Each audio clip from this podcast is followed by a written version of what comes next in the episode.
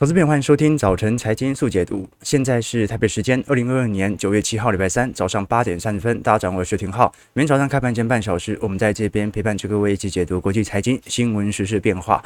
那今天礼拜三哦，因为这礼拜只有四个交易日了哦，周三很神奇哦，不像周一这么焦虑，不过也不像礼拜四要放假前这么放松，对不对？简单的一天啦。我们讲说周三，周三简简单单好，但对于美国股市来看，就没这么好过了。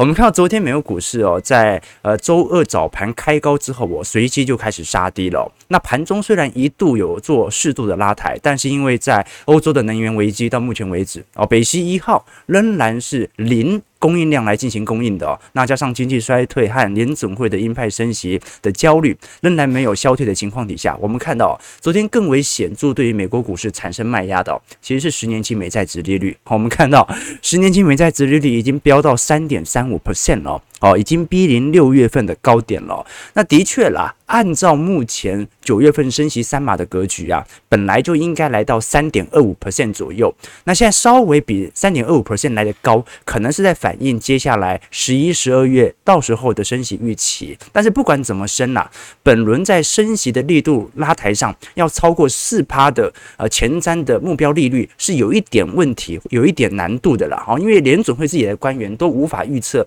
会。这个拉到这么高的水平，所以反而我们会从接下来在九月份的 FOMC 会议当中啊，来从点阵图再来理解一下。那么官员对于目前的紧缩利率的最终值有没有调升的空间在呢？那调升的空间是否暗示着经济的增长力度是足以应付联总会的紧缩政策呢？值得观察，因为昨天还有两项数据开始公布哦。一项是美国 ISM 非制造业指数哦，一样是这个制造业。我们看到 ISM 非制造业指数哦是五十六点九哦，好，这比市场预期还要来得好。那加上上礼拜我们也跟各位谈到说，八月份的非农新增数据其实也比市场预期来得好哦。虽然相对七月份稍微有一点下缓，但是。一样表现是比市场预期来得高的哦，所以基本上最近所公布的经济数据哦，都比市场预期还要来得好啊，那也造就了联总会九月份再次激进升息的主要原因哦。所以，观众朋友，现在反而有趣的事情是，所有经济数据上的好消息都变成了联总会被迫加强紧缩的坏消息了。好，所以股票市场啊，短期内就是这样子啊。你在空头市场当中啊，大多数啊，所有解释都是以利空来解读；在牛市当中，所有的消息都是以利多来解读。所以，观众你可以理解为什么我们做周期投资啊，不是因为我们完全不愿意去判断目前的市场的政策行为和步调，而是你反映在股价身上啊，它不会因为一件单一因子经济数据的好坏来决定股票价格的上行或者下行区间。好，它。完全取决的就是它本身自我的周期。好，这个时候我们拉回来看，如果以标普五百指数哦，本年度的一个向下行情来做观察，因为本轮反弹幅度很强劲啊。你看标普哦，本轮反弹一度来到十七个 percent 哦。那按照过去的经验来看的话，因为最近在九月份哦，股价再度有做非常明显的下弯的现象。那如果用现在的点位啊，大概在三千七、三千八百点左右啊，如果要回到在今年元月份的水平。至少还需要有两成以上的涨幅啊，所以不太可能在今年能够有大幅超越呃今年年初的点位的表现。也就是说，今年应该一定是负报酬。我们真正关注的一点是哦，今年能不能从不管是从技术线型还是从景气利空的释放哦，尝试的做一个打底循环。我们比较担心的一点是哦，如果联总会认为利率的紧缩会维持长一段时间，是否暗示着联总会认为？股市的疲惫也必须要保持一段时间，啊，这是好事也是坏事啊。这说明其实现在的股票市场的位阶，它是由联总会来进行控制的嘛，对不对？因为所有的好消息和坏消息完全取决于联总会的态度。那么只要联总会它稍微在乎一下资产价格，它就会把它稳在一定的区间，而且在稳在这个区间上开始呃加强他自己该有所的方向。所以有没有可能他就一路打底？打一个中长期半年到一年的大底部，然后再来做下一轮牛市的准备呢？啊，这个是有机会的。当然啦，短线上大家的卖压很重。我们前两天才跟各位叙述啊，这是九月份的自然惯性啊。当时我们跟各位看哦，这张图表示从今年元月份到十二月份啊，过去标普五百指数每个月的涨幅的表现，从中位数的报酬率，还有正报酬的几率有多高？那我们已经看得很清楚了。先看正报酬几率。也就是右轴。基本上哦，呃，在九月份是正报酬的几率啊，应该是负的，就是说明九月份通常表现都不是特别好了。但是在十、十一、十二月份哦，正报酬的几率哦，在十月份和十一月份啊，是来到七成以上哦。那十二月份呢、也有六成五啊，消费旺季嘛。所以各位可以理解哦，如果按照目前的历史均值表现来看的话，九月份是非常引起这种市场的共识恐慌，引起的市场性的周期性的杀盘。那么杀盘的目的是为了在十和十一月份采取更强烈的反弹的一个行情，所以在这种状态底下，我们反而可以用一个短期的周期角度和中长期的周期角度来作为一些思考和借鉴。的确，我们从过去一个月的总涨幅来做观察来看的话，还是能源资产的表现相对起来表现得比较亮丽，而科技股的卖压仍然十分沉重。可是我们也很清楚啊，因为目前跌的是估值，也就是说，现在整体市场上啊，针对那些当时对于未来评价前瞻力最高的股票来进行系统性的杀盘。那么一旦牛市回来的时候，科技股啊，基本上超越价值股，它也是迟早的事情。只是我们不确定这一波。到底牛市是什么时候会回来啊？当然了啊，你纯粹看你用什么样的尺度来看待现在的市场点位。如果你是用三到四年的库存周期，那今年肯定是一个相对的呃周期的相对低点水位。可能不是绝对低点，但是相对低点可能是出现的，因为今年的跌幅和景气的情况，其实已经说明现在就是三到四年库库存循环的起始点。那如果你是用十年的周期啊，那你连想都不用想了，你早就该 all in 了，对吧？为什么？因为以十年的周期来看的话，到时候的点位一定比现在高嘛。啊，所以你现在唯一要做的事情就是能不能 多赚一点钱。我们常讲说，你人生。假设你投资标普五百指数啊，你人生在标普五百指数的成本价，就是你人生赚最多钱的那几年。如果你在三十几岁啊赚了最多的钱，那你大部分的成本价都会集中在当时你三十到四十岁这一段的标普五百指数的点位。如果你是六十岁，才开始有巨额的财富，那很抱歉，到时候你的成本价就必须买的比别人高。好，这个是用中长期尺度来看待的。那短期尺度，我们可以从每个月的啊周期性的涨幅和跌幅来做观察。那至于极短期，一周到两周内的话，那我们基本上就是直接来关注的。第一个就是八月份的 CPI 表现啊，接下来就会公布。再就是联准会的 FOMC 会议啊，它所公布的时间线。不过，这种短期性的消息，那就是各自解读喽啊，就跟才刚才我们提的一样啊，一件消息是利好还是利利坏，那完全是取决于现在的周期的市场的情绪方向啊，所以在空头市场当中。基本上你看到的所有消息啊，都是利空嘛。好，那我们继续往下看，为什么我们看到最近不只是呃美元指数的飙升哦，昨天原油价格也大跌了三个 percent 哦。那我们也看到了，这一次主要还是呃沙乌地阿拉伯，包括 OPEC 哦，对于目前的原油市场保持一贯的呃严肃态度哦，也表明了现在对于原油啊，的确会进行小幅度的增产，呃小幅度的减产，但是因为减产幅度这一次并没有如市场预期来的剧烈了，好，所以反而。导致了原油价格持续的走低，那这也意味着，按照目前的减产的呃计划，现在大概又重新恢复到了八月份的左右的水平那。啊，虽然现在整体呃我们讲的并没有如拜登所预期当时所进行的大幅度的增产，但是这一次减产幅度没有比预期来的严重，所以原油价格反而有适度的走皮哦。好，所以这次观众朋友有没有发现到一些有趣的迹象啊？就是现在大家各国的政经角力在今年是特别显著的哦，哦，你看这一次中东是完全不听美国的话，完全没有任何增产的言论，甚至在内部的共识，甚至没有一个国家是愿意支持美国这样子在中东进行大幅这个增产的，反而大家看到明年的经济衰退，我还提前先减产。哦，所以这个就是全球市场有趣的地方。那我们随着大宗资产的呃空头趋势哦持续的确立哦，因为原油价格现在目前是跌破所有均线之下，如果持续衰退的话，这次花旗在昨天。呃，公布了一项报告哦，呃，这次报告花旗认为啊，随着周期性的疲软哦，接下来除非股市在下半年重新回到强烈的牛市格局，要不然大宗资产的定价会有更为明显的回落空间。那么花旗目前将原油价格设定在目标值六十美元每桶。啊，也就是预估在今年年底。那我们就来观察了花旗哦，在过去因为它是做消金领域的啦，通常它对于市场上的研报，它的分量不如小摩或者大摩。但是我们也可以观察到，因为花旗在过去一段时间，它跟高盛一样，都曾经在去年对于大宗资产价格啊有极度的看好。那现在反而它有明显转向的一个趋势，而高盛不一样哦，高盛仍然认为今年的原油价格在年底还可以上回一百二十块啊。那原因很简单，地缘政治的冲突依旧在，那包括全球的电力和热浪的问题仍然持续在发生。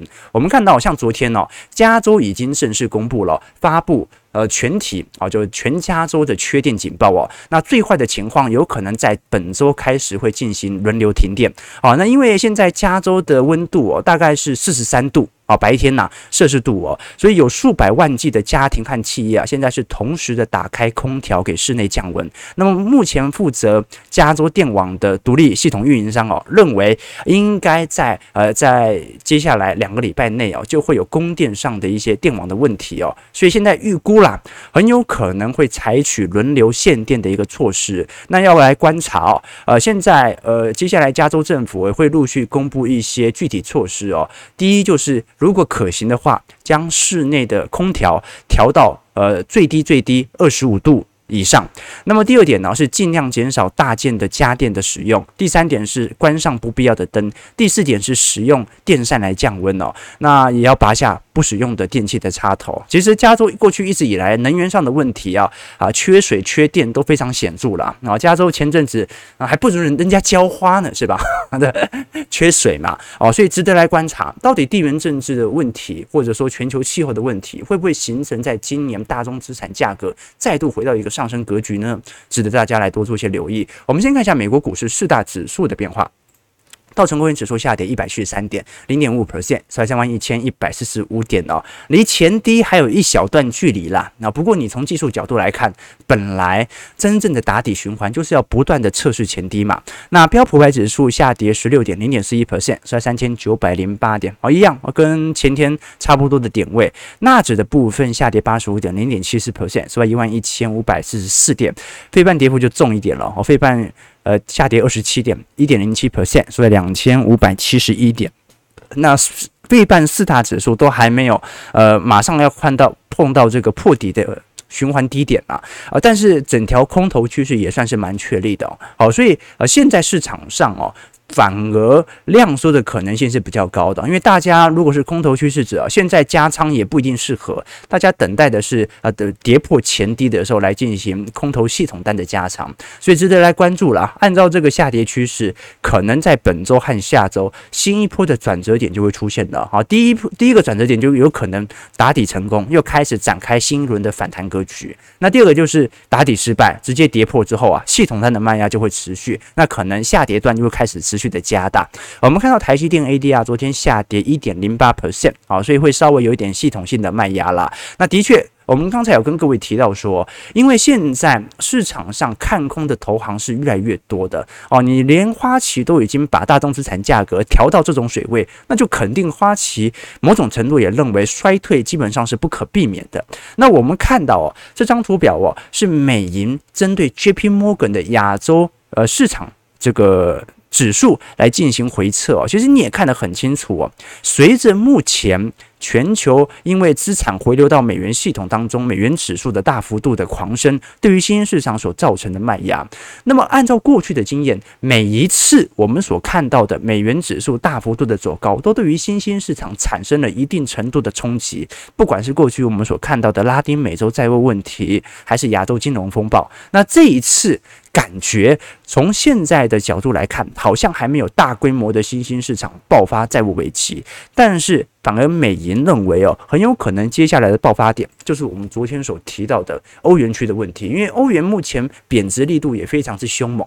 那另外一点是因为欧元区现在呃受到基期的效果的影响。去年它表现不是特别好，所以今年感觉经济衰退来得比较晚，这也很正常。但完全不代表从绝对值来看它表现得好哦，因为很没有意外的话，本周四它可能就会升息两码了，到时候欧元区就会来到正利率区间。方面你要看到，过去十年欧元区都在负利率啊，现在来到正利率，然后通膨又来到九个 percent，然后欧元又贬到过去十几年的低价位，那是不是说明市场的经济情况比想象中来的恶劣呢？所以有没有可能由欧债的问题爆发新一波的债务问题呢？啊，这个是呃。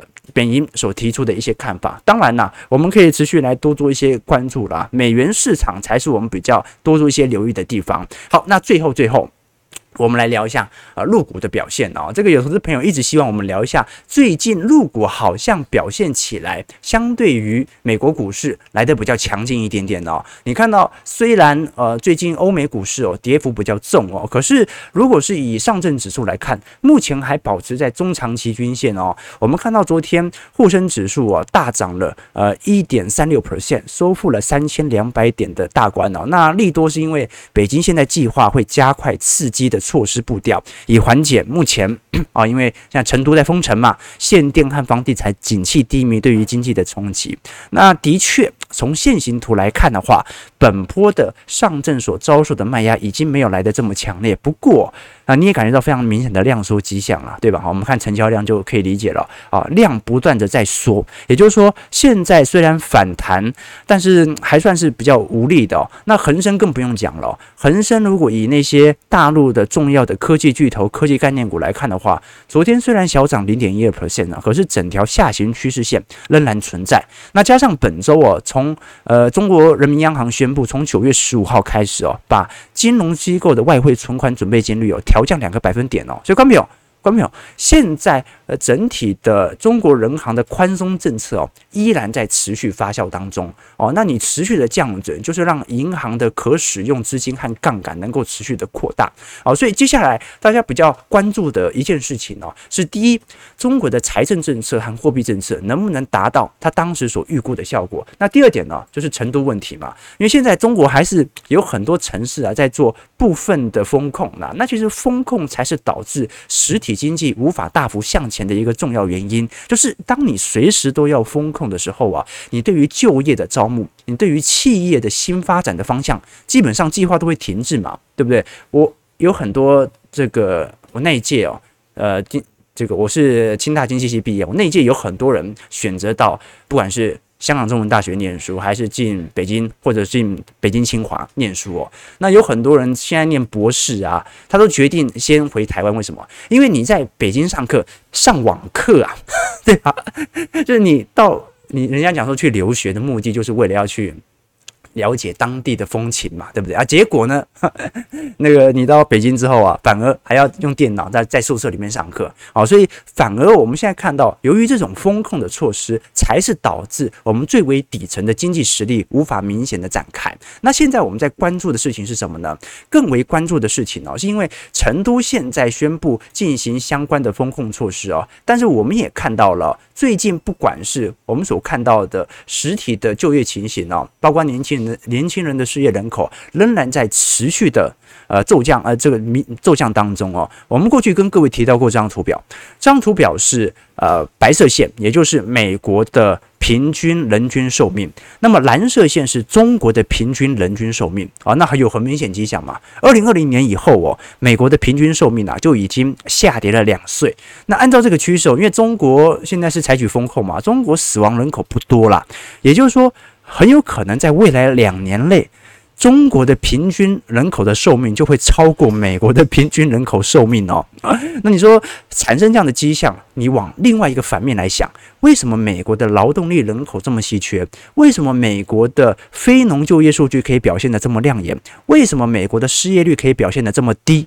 原因就是因为人死了很多啊。但是蓝色线，你看中国的人均寿命哦。不断在往前走，那就往反方向想，暗示的一点，那就是。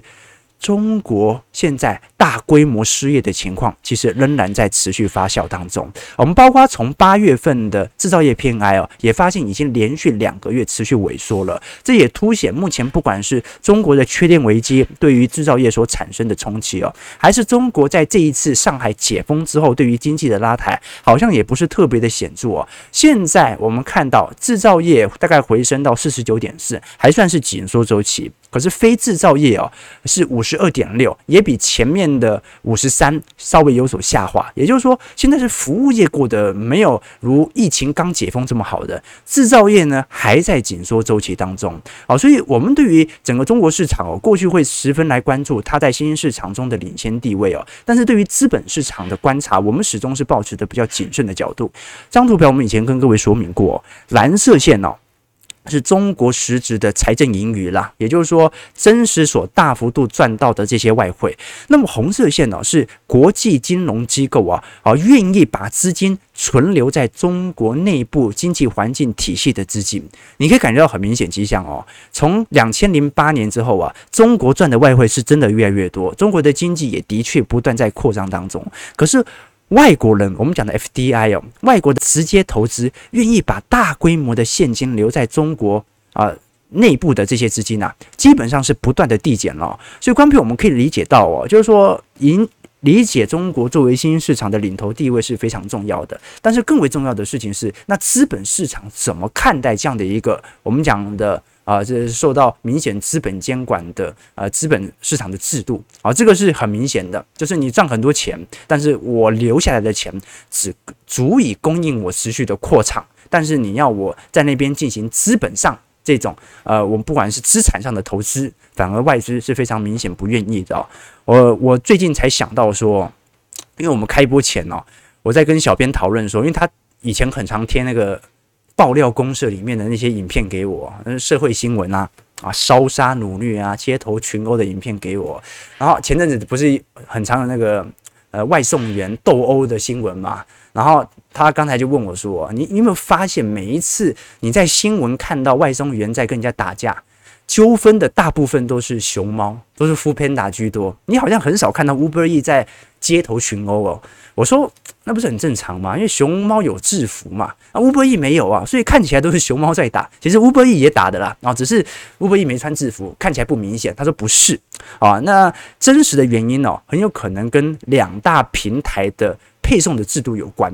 我就说正常来讲哦，熊猫分配外送的方式哦，是店家收到订单之后啊，他们就开始找外送的司机，所以司机到了店家可能还要等餐，那因为等候时间呢，会直接影响到。外送的收入还有客人的评价，所以司机就很着急。那如果是用餐时间呢？那店家忙起来也没有什么好脸色啊，所以就很容易纠纷。不管是老板跟外送员，还是外送员跟外送员，都有很容易产生纠纷嘛。为什么？等太久了，等太久不耐烦就容易造成冲突。但是 Uber E 不一样哦，关键你有没有发现，有时候你点 Uber E 就是点了之后没有人来领餐，为什么？因为 Uber E 是店家做好餐点才会开始找外送员，所以外送员一来。餐点拿了就走了，你就不必等候，那就少了很多的摩擦几率。所以，观众朋友，你制度的不同哦，它就会形成一个行业的环境不同。那中国股市也是一样，就说呃，如果你是一个完全尊重尊重私有产权的制度哦，那么你当然它就容易吸引长期资本的流入。但是如果你不是特别的尊重，但是你有巨大的强大的这种制造能力的话，那么大家就只会把投。部分的钱足以扩厂即可，但是不会放大量的现金啊在你的国内啊，所以哦，我们常讲说，我们做直播也是哦，你能不能从一个问题看到它背后的深度和广度？下次你看到熊猫在斗殴，你可不可以更深入的去思考这个社会问题？哦，就跟最近这个台南杀警案嘛，大多数人的想法都是啊，废死的白痴啊，你警察为什么不开枪？为什么开枪要写一堆报告？但是。很多人不去思考这个外衣间的问题，他不会思考警察难道每开的一枪不都该为这为这条生命负责吗？如果给予警察过多的权利，可以随意的开枪，那会不会形成另外一种社会问题呢？所以，能不能有更多的深度和广度，才是我们了解。不管是整个经济世界，或者是一个资本投资框架的重要的逻辑。好，八点五十四分哦，我们本来要继续聊一下中国内部的经济环境哦，尤其是烂尾楼的问题。不过因为时间因素，我们先切台北股市，等过几天啊，明哎不是过几天的，明天最后一天了。明天我们持续来跟各位追踪一下中国的房市问题。会不会是拖累经济持续走皮的最重要的权重？我们先看一下台股的变化。台股昨天涨了十六点，不过现在台指期跌很重啊！哦，台指期现在跌了两百点啊，看起来今天外资的卖压又再度持续了。那我们看到，其实节前的量能是明显不足的，所以这可以说明了，现在这个节前的卖压是非常明显的啊！大家。真的会认为。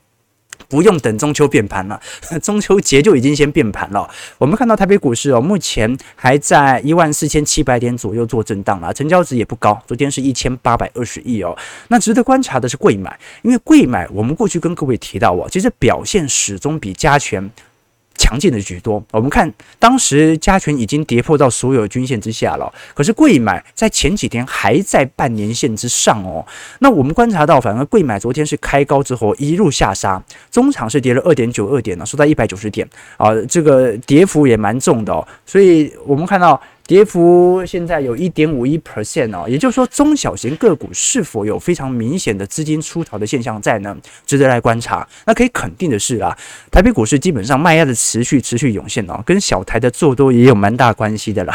你看到哦，现在小台完全做多，那不管我们讲现货市场，我们讲期货就好。从期货市场的角度，外资要跟谁对做？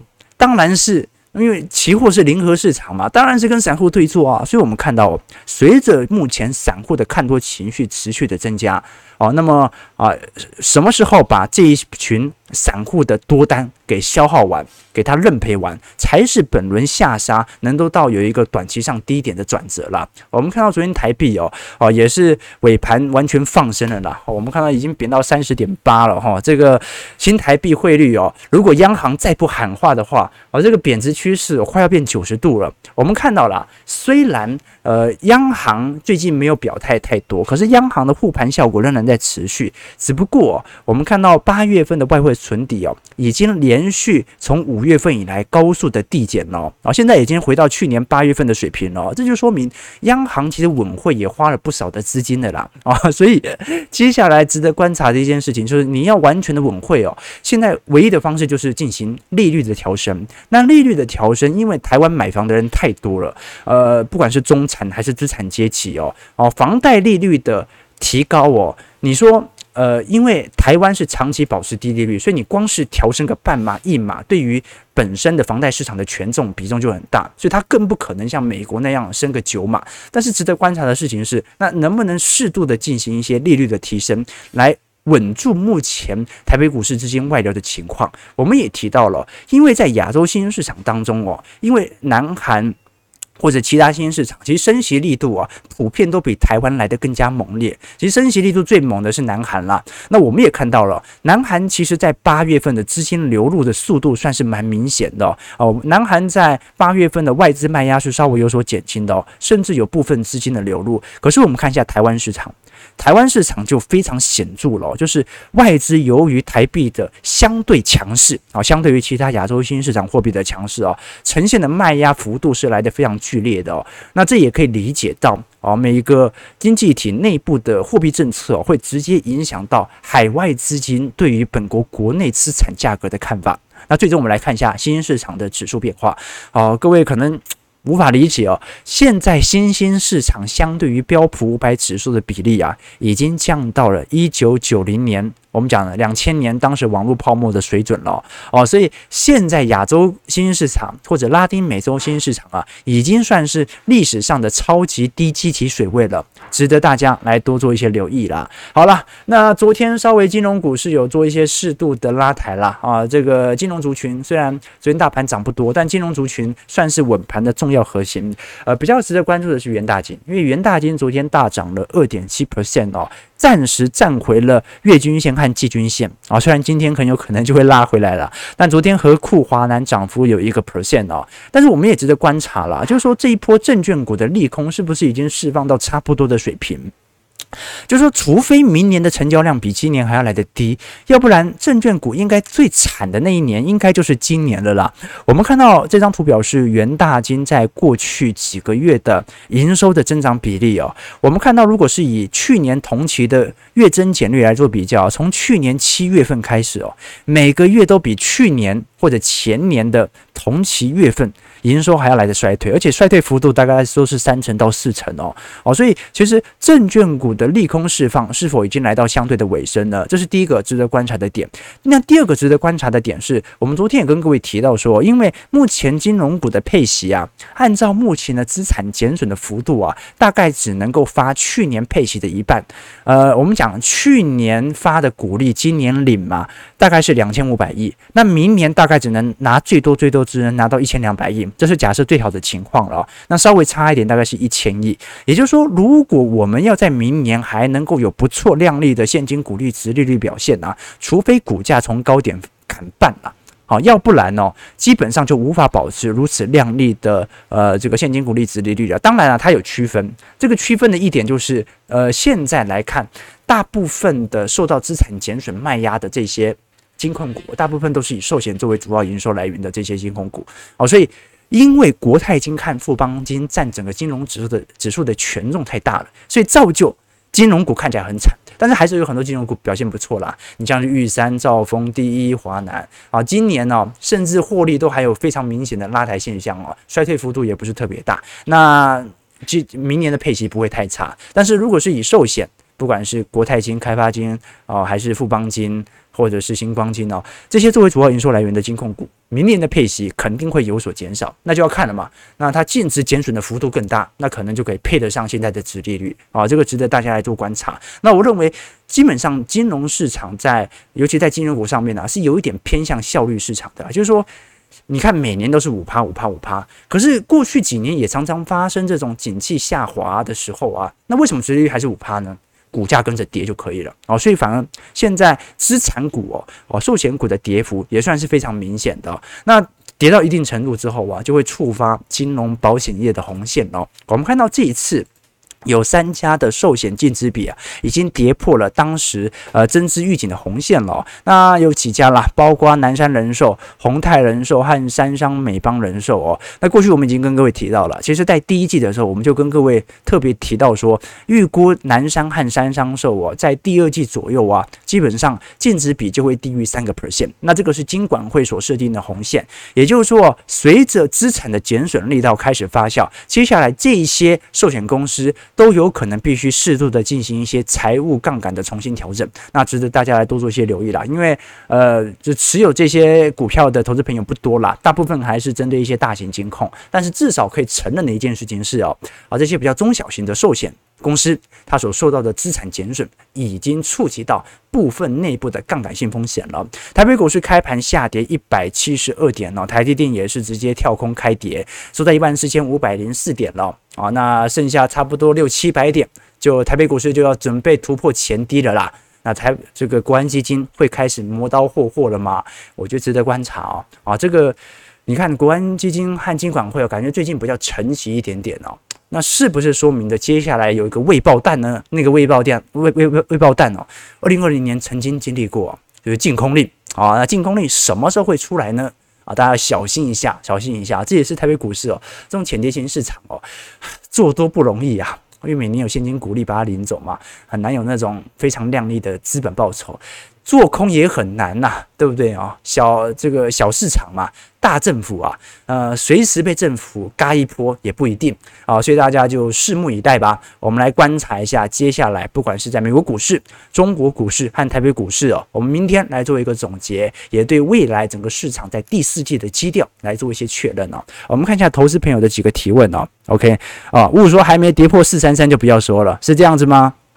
阿拉路说：“感觉最近手上的上柜真的跌好重哦，感觉投信现在买超都是来自散户的 ETF 啊。对啊，你你看投信买卖超，我我每次看我都觉得是零零八七八十股诶，真的啊，可能是它规模不断在扩大嘛。啊华为好久不见，好好好久不见了。这个华为说。”这个最近听浩哥直播啊，三四年了，对，时间过很快了。目前投资哲学就是买追踪大盘的 ETF，搭配一些美国公债进行定期定额的扣款，不求赚多，只求随着时间呃做成好朋友啊。题外话啊，这个跟浩哥这个报告一个好消息啊啊，我们社区九月四号拿到台中市乐区的金奖，OK 啊啊，你当管委哦，OK OK，祝福你，祝福你，祝你。房子越来越多啊，房子越来越多。OK，好了，感谢各位今天的参与啦。九点零五分呢，啊，台股今天不好过啊，但是呢，更惨的在后头呢。我们看一下小台 什么时候会有一些转折的迹象。感谢各位今天参与，如果喜欢我们节目，记得帮我们订阅、按赞、加分享。我们就明天早上八点半早晨财经速解读再相见。祝各位投资朋友看盘顺利，操盘愉快。